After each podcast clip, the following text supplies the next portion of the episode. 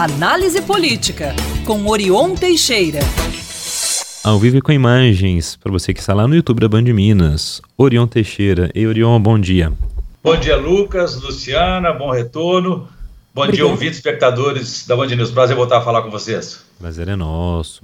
Orion, vamos começar falando de Assembleia, não é formação de comissões, é um novo teste aí para a coordenação política do governo Romeu Zema. O que, que tem em jogo nisso aí? Lucas, o carnaval acabou, mas os problemas aí continuam os mesmos, né?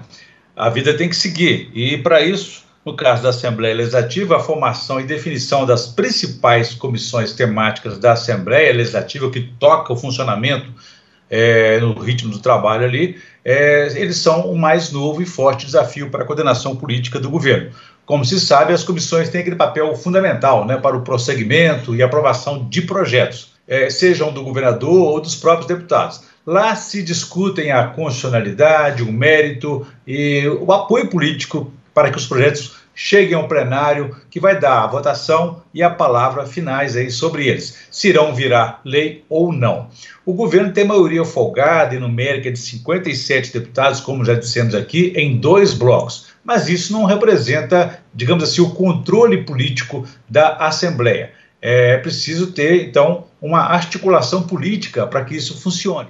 É, tanto é que o governo não conseguiu eleger a mesa diretora, o comando da casa que define as pautas de votação. Ao contrário, foi derrotado seguidas vezes quando tentou apoiar um candidato. Nem conseguiu também organizar um blocão, um único bloco de apoio governista. Serão dois blocos, o que vai requerer muita negociação, já que entre o governo e esses blocos existem pelo menos aí três lideranças para fazer esse alinhamento. A partir daí, então, a definição feita a definição das comissões, é que o governo poderá pensar em enviar projetos prioritários, como aquele da adesão, regime de recuperação fiscal, privatizações e até aumento de salário para secretários, como defendem hoje aliados. O governo quer se livrar é, do pagamento de jetons para os secretários, um penduricário para ampliar o ganho deles, o que traz desgastes. Por outro lado, uma reposição de mais de 100% para atualizar esses ganhos traria também um desgaste muito maior. Então, o desafio está colocado na mesa lá para o governo Zema e é sempre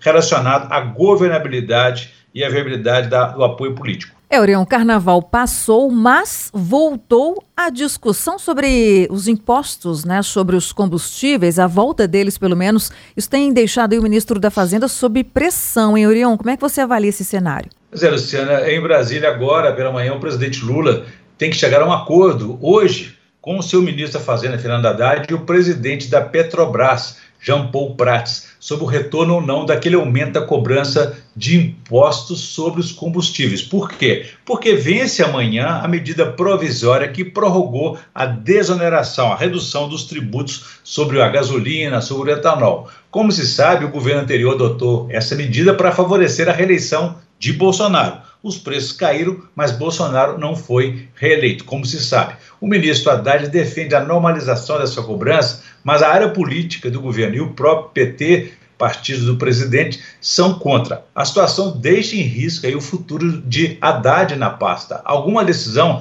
tem que ser tomada hoje, porque, como disse, vence amanhã essa medida provisória que prorrogou. O PT quer a renovação dessa medida, até que haja mudança da política de preços da Petrobras.